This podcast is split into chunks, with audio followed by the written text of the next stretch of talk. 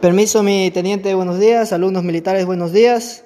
Vamos a realizarle una entrevista a mi sargento Franklin Flores, supervisor de la especialidad hidráulica, sobre la moral y la ética. Buenos días, mi sargento. Buenos días, compañero. Solicito a mi sargento para hacerle unas preguntas sobre la moral y la ética. Sí, te apoyo. ¿Qué entiende sobre la aplicación de la moral y la ética dentro del accionar de la profesión militar?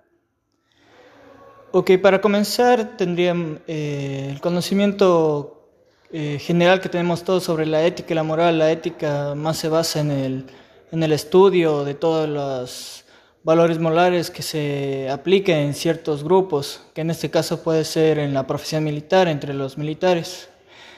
Eh, la ética profesional militar es muy diferente a otras, a otras otras profesiones, ya que exige mucho de una persona, eh, debes tener un pensamiento más crítico, eh, tienes que ver y velar por los que están eh, debajo de ti en el sentido del, de lo que nos encontramos en una jerarquía militar, por el bienestar de todos, podría decir. Sí, mi sargento, solicito ¿Y usted cuál cree que serían los valores y principios morales que se infringen repetidamente en la profesión militar?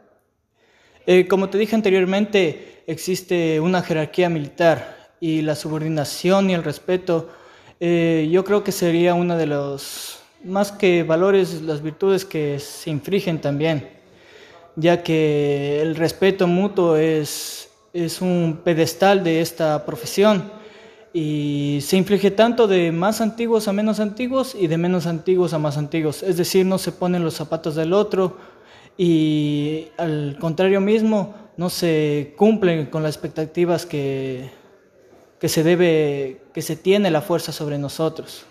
Es decir, ya sea en, en sí el respeto, eh, la puntualidad y la eficacia y la eficiencia en el trabajo.